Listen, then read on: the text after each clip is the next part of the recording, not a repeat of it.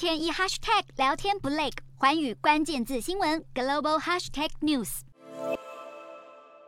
外形约硬币大小，这是苹果去年推出的 AirTag，具有位置追踪的功能，能够挂在钥匙圈等日常用品一粒不慎遗失后找回。然而最近频传有心人士利用 AirTag 跟踪他人。身材火辣的体育杂志模特纳德看到通知时吓得头皮发麻，搜遍全身之后，终于在外套找到 AirTag。不过他已经至少被人跟踪五个小时了。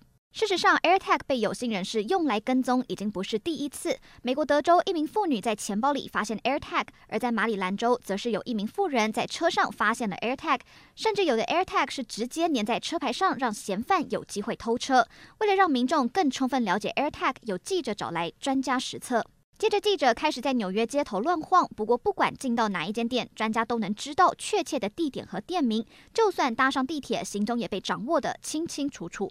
只要有讯号，就可以透过 AirTag 跟踪人，而且可以准确找到对方的所在地。由于类似事件层出不穷，苹果在官网表示，若有人将不属于你的 AirTag 放在你身上，你的 iPhone 会有所察觉，并发出警告通知。苹果也发声明强调，公司十分重视用户安全，而且致力于保护 AirTag 的隐私安全。